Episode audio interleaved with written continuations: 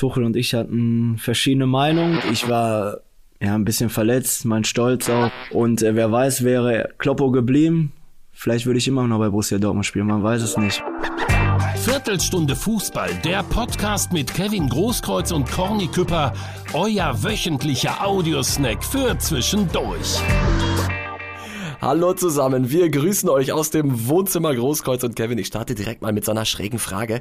Als du klein warst, ähm, Kennst du das, wenn du da so, so ein Ziehen in der Kniekehle hattest, wenn man abends mal länger wach geblieben ist? So, da, dann musstest du schnell ins Bett gehen. So, das war Wachstum, kennst du das? Ne, hatte ich nicht, ne. Hattest du nicht? Ja, ne. Krass, ey. Ich, ich hatte das relativ häufig und das war, das war Wachstum und ich frage das, weil unser Podcast, der hat gerade, der hat gerade so ein Ziehen in der Kniekehle. Wir wachsen sehr schnell und das liegt natürlich auch zum Großteil daran, ähm, dass, dass du die Werbetrommel gerührt hast. Ich war äh, sehr beeindruckt, in wie vielen Insta-Stories wir aufgetaucht sind von Erik Tommy, von äh, Tobias Kempe, von Lukas Podolski, Thorsten Matuschka. Ähm, jetzt können wir uns da natürlich alle denken, woher die Kontakte kommen, klar. Aber wo ich mich gewundert habe, wir waren plötzlich auch in der Insta-Story von Frederik Lau, Ja. einer der berühmtesten deutschen Schauspieler. Erzähl mal, wie kommt das Ja, zustande? er ist ja Dortmund-Fan. Wir hatten Kontakt über Instagram immer wieder. Er hat mich jetzt auch in, äh, in zwei Wochen spielt er der BVB gegen Berlin. Da hat er mich eigentlich auch eingeladen, zusammen zu, ins Stadion zu gehen, aber ich kann da leider nicht. Ja, und wir haben immer Kontakt über Instagram und äh, das halten wir auch aufrecht, weil er ist ein guter Typ. Ich mag den und er mag mich und deswegen passt das. Aber irgendwann wird es dann ein gemeinsames Bierchen im Stadion geben. Vielleicht ja beim Derby. Auf jeden Fall. Das wäre natürlich mit ihm überragend, mit ihm beim Derby auf der Tribüne zu stehen. Und wo ich mich auch sehr gewundert habe, war, als ich plötzlich bei Finch äh, meinen Kopf neben deinem in der, in der Story gesehen habe. Finch asozial. Äh, wie kam es wie kam's dazu? Ja, er ist ja Unioner, äh, weiß man ja. Äh, ja, auch über Instagram. Das äh, läuft einfach dann über Instagram. Man kennt sich. Man kennt sich, man schreibt und hält Kontakt. Und wenn man mal in Berlin ist oder eher hier in Dortmund, dann trifft man sich, unterhält sich, geht was essen und so. Und äh, ist eine coole Sache. Er ist auch ein cooler Typ und äh, ist ein Riesenfan von Union und deswegen passt das. Sensationell. Lad ihn noch mal ein, dass er bei uns im Podcast mal fünf Minuten mit am Start ist. Sehr gerne, Machen wir mach eine ich. Spezialfolge. Mach ich. Ja, das wäre großartig. Äh, wir haben es in die Schlagzeilen geschafft, Kevin. Äh, sowohl bei Ruhr24 als auch Sport 1 wurde über deine Aussagen berichtet zum Jubel gegen den FC Schalke. Äh, das heißt, mit unserer zweiten Folge direkt in die Schlagzeilen. Immer heiter weiter. Kevin, sollen wir über die Szene der Woche sprechen?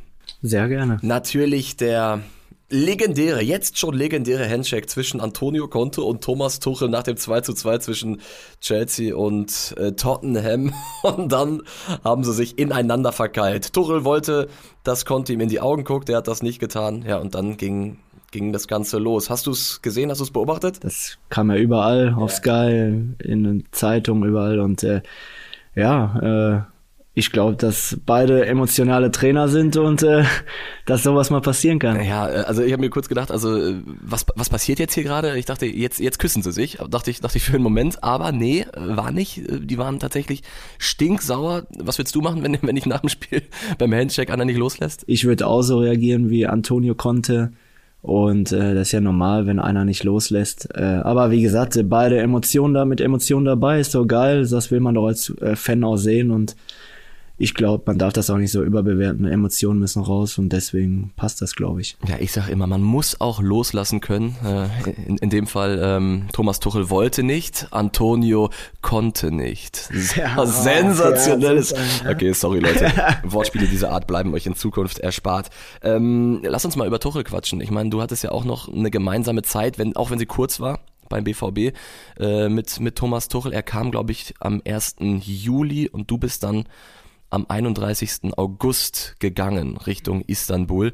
Du hast quasi, als er kam, deine Ära bei Borussia Dortmund beendet. Es war eine Ära des Erfolges.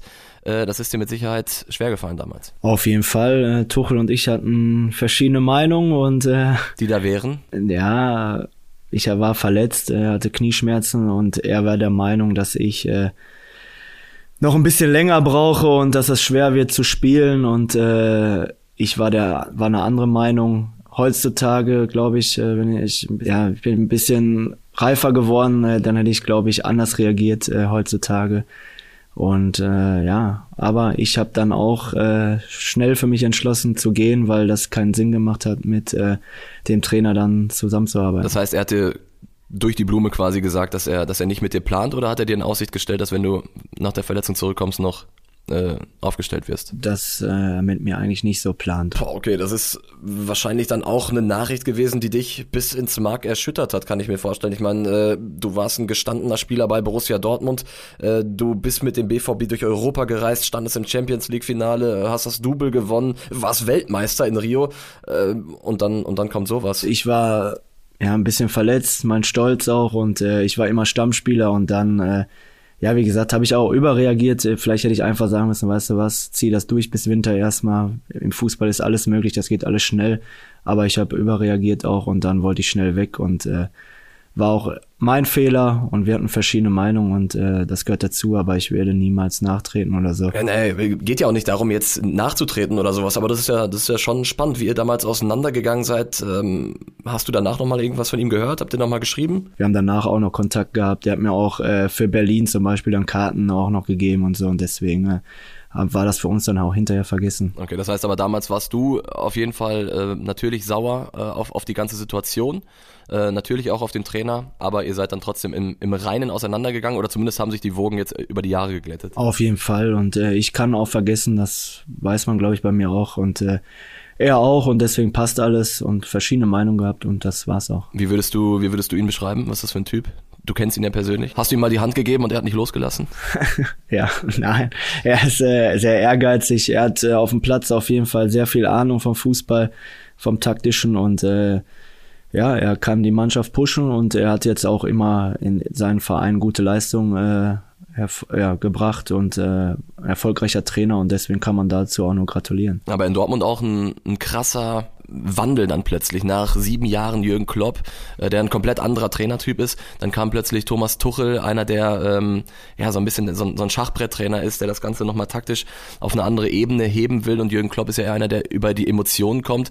Kannst du dich damals erinnern, wie das in der Kabine ankam? Erstmal waren alle natürlich enttäuscht, als Kloppo äh, bekannt gegeben hat, dass er geht. Äh, wir waren eine Einheit, wir waren schon Freunde zusammen alle und äh, das war hart für, für jeden Einzelnen.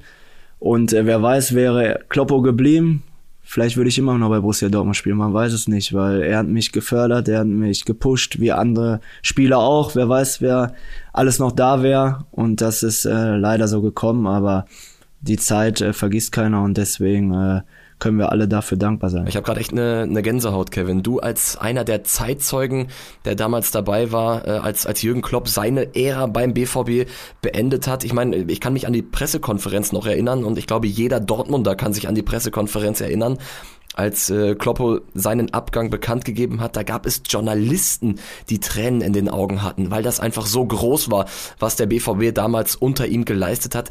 Äh, wie war das bei der Mannschaft? Ist, ist er zu euch in die Kabine gekommen? Hat er es euch, wie, wie hat er es euch gesagt? Ich weiß gar nicht mehr, wie das genau war. Ich glaube aber schon, dass äh, Watzke und äh, Kloppo reinkamen und das bekannt gegeben haben. Okay, und, und dann war Totenstelle. Ja, natürlich. Und äh, ich glaube, da wir wollten, glaube ich, auch gar nicht richtig trainieren. Das war, war ein Schock für alle. Und ich glaube, das war ja auch nicht nur für uns Spieler, sondern für den ganzen Verein, für die Fans ein Riesenschock. Und leider ist es so gekommen. Borussia Dortmund im Nachgang viele Trainer gehabt, mit keinem war man so richtig glücklich.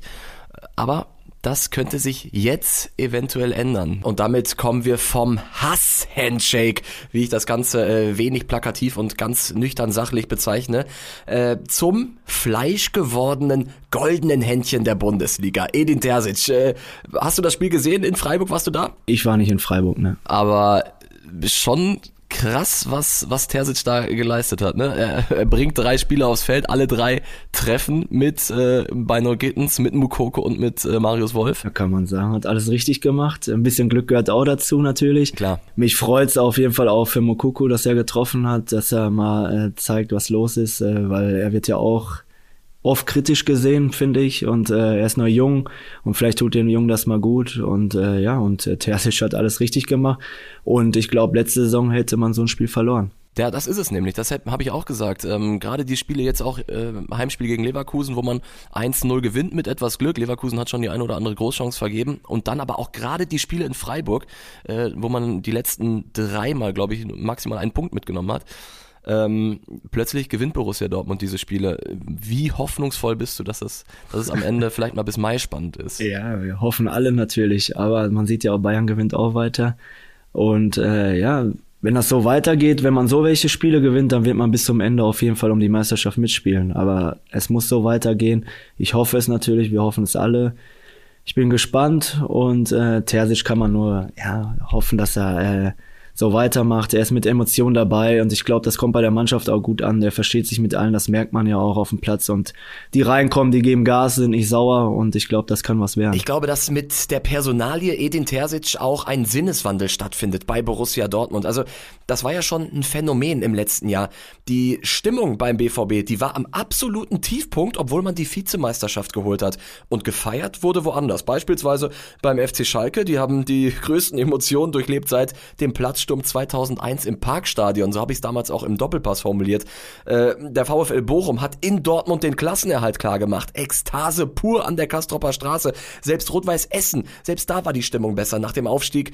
Äh, nur beim BVB, da waren meistens lange Gesichter. Und äh, ich glaube, das liegt auch zum großen Teil daran, dass es an Identifikation mangelt, an Emotionen mangelt beim BVB auf dem Rasen. Die Fans äh, können sich nicht mehr mit dem identifizieren, was auf dem Rasen passiert.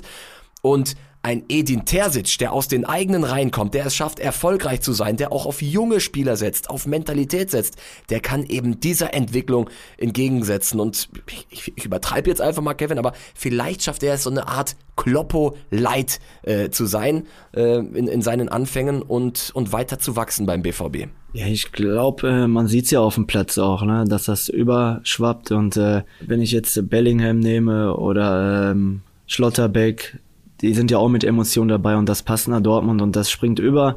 Und ich glaube, so müssen sie weitermachen, das Stadion mitnehmen. Die Fans wollen Leidenschaft sehen und äh, Powerfußball und äh, in die Zweikämpfe sich hauen und nicht nur schön Fußball spielen, sondern auch alles geben für den Verein. Und ich glaube, wenn man das sieht, dann wird das Westfalenstadion auch wieder eine Macht. Und deswegen äh, hoffe ich, wie ich gesagt habe, dass das weiter so bleibt. Ja, genau. Bislang läuft es auf jeden Fall rund, auch wenn natürlich vieles, äh, gerade wenn man auf Freiburg blickt, dann auch mit dem, mit dem individuellen Fehler des Torwarts zu tun hat, mit Fleckens Flutschfingern. Ja, war ein Kracher, ne? war ein Kracher von ja. Gittens. Ja, den kann man nicht halten. Den kann man nicht halten. Ähm, lass uns mal bitte auch, und wir haben jetzt gerade schon über Leverkusen gesprochen, über die Verlierer der ersten beiden Spieltage sprechen. Ähm, da sehe ich ganz klar Bayer Leverkusen äh, vorneweg. Äh, ein Verein mit, mit großen Namen, mit großen Kader, mit großen Ambitionen. Eigentlich hätte man sie wieder in den Top 4 erwartet. Äh, jetzt sind die aus dem Pokal raus gegen Elversberg und verlieren die ersten beiden Bundesligaspiele. In Dortmund haben sie noch gut mitgehalten. Äh, dann aber auch zu Hause gegen Augsburg. Ähm, Spieler wie Schick, Diaby da vorne mit drin, wie erklärst du dir das? Ist schon eine Überraschung, ne? alle haben damit gerechnet. Natürlich sind erst zwei Spiele rum, aber es sieht im Moment nicht so gut aus. Die haben natürlich jetzt auch Verletzungspech, glaube ich. Bellarabi ist verletzt und ich glaube noch zwei Spieler. Es ist sehr überraschend und man sieht es ja auch in Leipzig genauso. Die haben äh, auch nur zwei Punkte aus zwei Spielen geholt. Gegen vermeintlich Gegner, die im Mittelfeld oder unten stehen mit Stuttgart ja, und Köln. Genau. Und äh, da siehst du, dass die Liga auch eng ist und äh, dass jeder jeden schlagen kann und da muss man auf äh, alles gefasst sein und deswegen, die haben schon mal ein paar Punkte verschenkt, umso schöner für Borussia Dortmund natürlich. Ja, ich, ich wage trotzdem eine Prognose, oh, Kevin. Oh, oh. Bist, bist, du, bist du bereit? Was kommt jetzt? Ähm, ich glaube, dass die Bayern so unfassbar souverän sind in diesem Jahr und ich kann mir tatsächlich vorstellen... Dass sie schon wenig noch eine Meister sind, oder? nee, genau, die machen diesmal den Novembermeister. Nee, Leipzig und Leverkusen sind jetzt, haben jetzt schon so einen Rückstand, dass sie es nicht schaffen werden, in dieser Saison auch nur eine Sekunde vor den Bayern gestanden zu haben. Da wette ich auch mit. Das schaffen sie nicht mehr. Schaffen Bayern, sie nicht mehr, oder? Bayern ist souverän. Man sieht ja, spielen guten Fußball und wenn sie so weitermachen, wird's halt, wie wir schon öfter gesagt haben, wird's schwer, äh, die da oben wegzuholen. Alles liegt an deinem BVB, Kevin. Ja, ich hoffe, machen weiter so und ich glaube, äh, die nächsten Spiele, man darf keinen Gegner unterschätzen, aber müssten sie eigentlich gewinnen und dann ist das ein perfekter Start. Hast du Bock auf die kritische Frage? Ja, auf. Ja, die kommt diesmal aus einer ganz anderen Richtung. Äh, mein guter Kumpel und Podcast-Kollege Jens Umbreit vom Podcast Rasengeflüster, seines Zeichens Dynamo Dresden Reporter, also in Dresden kennt man seine Stimme, wenn man ansatzweise Fußball interessiert ist. Und ähm, der hat mich darum gebeten, Kevin, dir eine Frage zu stellen. Und ich habe ihm gesagt, pass auf, Jens, äh, schick mir eine Sprachnachricht und stell sie ihm doch einfach selbst. Und da hören wir mal ganz kurz rein. Ja, hallo ihr zwei. Hier ist Dresden, hier ist der wilde Osten und die Frage geht an Kevin, den Weltmeister. Kevin, ich habe ja im Frühjahr mitbekommen über die sozialen Kanäle, dass du sehr gerne mit Begleitung deiner Kinder ein Lied singst, was hier in Dresden im K-Block, im berühmten K-Block, sehr gerne gesungen wird. Stichwort, ich hatte einen Traum und dieser Traum war wundervoll. Jetzt habe ich mich gefragt, warum singt Kevin Großkreuz dieses Lied? Klar, die Farbenlehre stimmt überein, schwarz-gelb, schwarz-gelb. Aber vielleicht kannst du es mir und den vielen Dynamo-Fans, die das, glaube ich, ziemlich klasse fanden, mal erklären.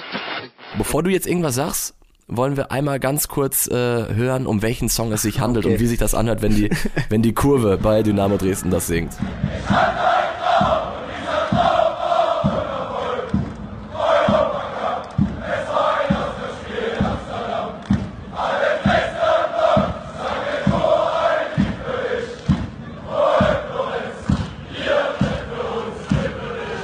So, das ist schon, das ist auf jeden Fall Ohrwurm, Ohrwurmgefahr. Äh, erzähl mal, wie, wie, wie kommt's dazu? Genau, das ist mein Fall gewesen und von meinen Kindern. Wir haben das gehört und äh, das ist sofort hängen geblieben und wir haben das immer zu Hause gesungen.